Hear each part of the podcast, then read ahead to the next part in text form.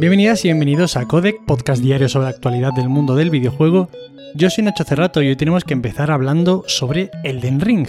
Sabíamos perfectamente que el juego estaba funcionando bien a nivel de ventas, incluso se estaba hablando de que estaba funcionando excepcionalmente bien. Pero es que resulta que From Software ha confirmado lo extraordinario de las cifras de su último título, y es que Elden Ring ha superado las 12 millones de copias vendidas en menos de tres semanas.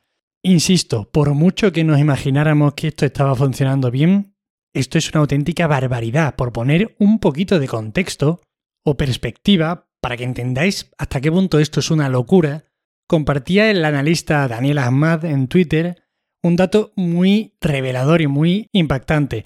Y es que el primer Dark Souls con el que podríamos decirse que empezó todo.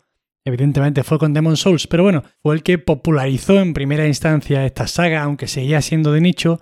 Pues bien, este primer Dark Souls llegó a las 12 millones de ventas tras haber salido Dark Souls 3, juego que salió 5 años más tarde.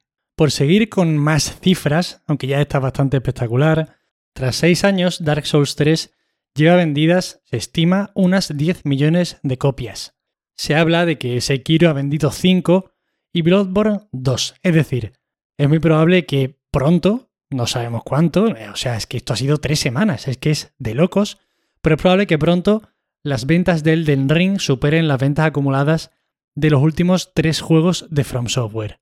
Y parece ser que las previsiones de Bandai Namco sobre Elden Ring estaban más bien en los 4 millones de ventas. O sea, yo de verdad, imaginándome que este juego iba atraer a mucha más gente con la apuesta de publicidad que han hecho y bueno, creándose un caldo de cultivo a través de, yo qué sé, 10 años en los que han ido sacando juegos que han tenido bastante presencia en medios de comunicación o incluso en el boca a oreja. Bueno, pues eran muchas circunstancias que se estaban dando para que este juego vendiera muy bien, pero es que para mí vender muy bien hubiese sido conseguir 10 millones de ventas a muy largo plazo. O sea, esto es una locura. En fin, aquí qué vamos a decir, nos alegramos de que funcione bien esta saga a la que tanto tiempo le he dedicado, la verdad. Además, ahora mismo estoy jugando al del ring y lo estoy disfrutando un montonazo. Decía Hidetaka Miyazaki que estaba muy nervioso en el lanzamiento y joder, tiene que estar el tío pletórico de ver lo bien que está funcionando su título. Y yo me alegro mucho porque es un creador muy valiente y es el que hace los juegos que yo más disfruto, al menos durante estos últimos 10 años. Electronic Arts cancela su EA Play de 2022.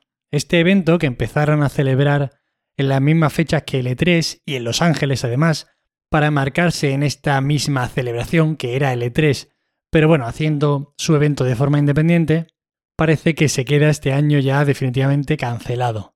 Según dice la propia compañía, y cito textualmente, este año las cosas no están encajando para poder enseñaros todo en una sola fecha. Hay muchas cosas que están pasando en nuestros estudios y este año desvelaremos mucho más sobre esos proyectos cuando llegue el momento adecuado para cada uno. Es decir, que se van a dejar de eventos, otro clavo en el ataúd del E3, aunque bueno, habrá gente que me dirá que esto no es el E3, pero bueno, esto era el E3. Desde el año del coronavirus en el que ya cambiaron la fecha de este evento, en realidad ese clavo en el ataúd del E3 ya se estaba al menos marcando, ¿no? La maderita. Pero bueno, ha sido un año complejo en la industria no especialmente bueno para Electronic Arts, que ha tenido contados lanzamientos que hayan salido bien. Y bueno, que se nos acaban las fiestas y las celebraciones de los videojuegos y yo tengo que aceptarlo. Pero es que me duele mucho y entiendo que desde el punto de vista del marketing probablemente sea mucho más interesante ir hablando poquito a poco de las cosas que centrar toda la información en un evento y que se entremezcle con otros anuncios que te pueden robar protagonismo. Pero yo qué sé, que me da mucha pena. Inscription añadirá el modo infinito para la parte de la cabaña en su próxima actualización. Este Cases Mod, que ya viene funcionando en fase beta desde finales del año pasado, ha sido una de las peticiones más realizadas por el público, y parece ser que vendrá con nuevas cartas, objetos y ciertos ajustes para adaptar la jugabilidad a un estilo puramente roguelite de cartas. Yo probablemente vuelva a jugar, y sabiendo que está por ahí Daniel Mullins, para mí va a ser imposible no jugar esperando algún tipo de girito. Pero yo qué sé, yo creo que en este caso me voy a quedar con las ganas, aunque voy a disfrutar de un grandísimo roguelite de cartas. Siento, como siempre, ser tan poco concreto a la hora de hablar de este juego, pero ya sabéis, si me habéis escuchado los últimos meses, que este juego es obligatorio jugarlo, por ley, y además hay que jugarlo sabiendo lo mínimo posible del mismo, que simplemente es el mejor juego que se ha hecho en el año 2021 y merece una probadita de todos y cada uno de mis oyentes. Intel invertirá hasta 80.000 millones de euros en un plan a 10 años para hacer frente a la demanda de semiconductores. Este proyecto que acaba de ponerse en marcha en la Unión Europea plantea una inversión masiva en diferentes países con el objetivo de crear un ecosistema de chips europeo de nueva generación. La inversión inicial será de 33.000 millones de euros e irá destinada a muchos frentes. Por ejemplo, una enorme fábrica de vanguardia en Alemania dedicada a la fabricación de semiconductores, un centro de investigación y diseño en Francia y por último inversiones varias en I+D, fabricación, etcétera, en países como Irlanda, Polonia, Italia y España.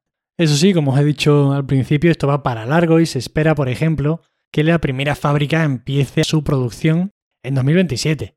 Yo solo espero que no tengamos que esperar a esos años para poder comprar consolas de nueva generación con normalidad porque me parece a mí que ya ahí ya vamos a ir por la Play 6 y la Xbox Series YZ. Y estas son todas las noticias de hoy. Espero que os hayan resultado muy entretenidas. Ya sabéis que para cualquier queja, sugerencia o comentario me tenéis en arroba Nacho Cerrato en Twitter.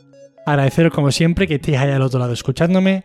Muchísimas gracias, de corazón os lo digo. Perdonadme por la voz, que estoy de nuevo sin voz, no sé qué me está pasando últimamente. Y nada más por hoy. Nos vemos mañana como siempre. Hasta luego.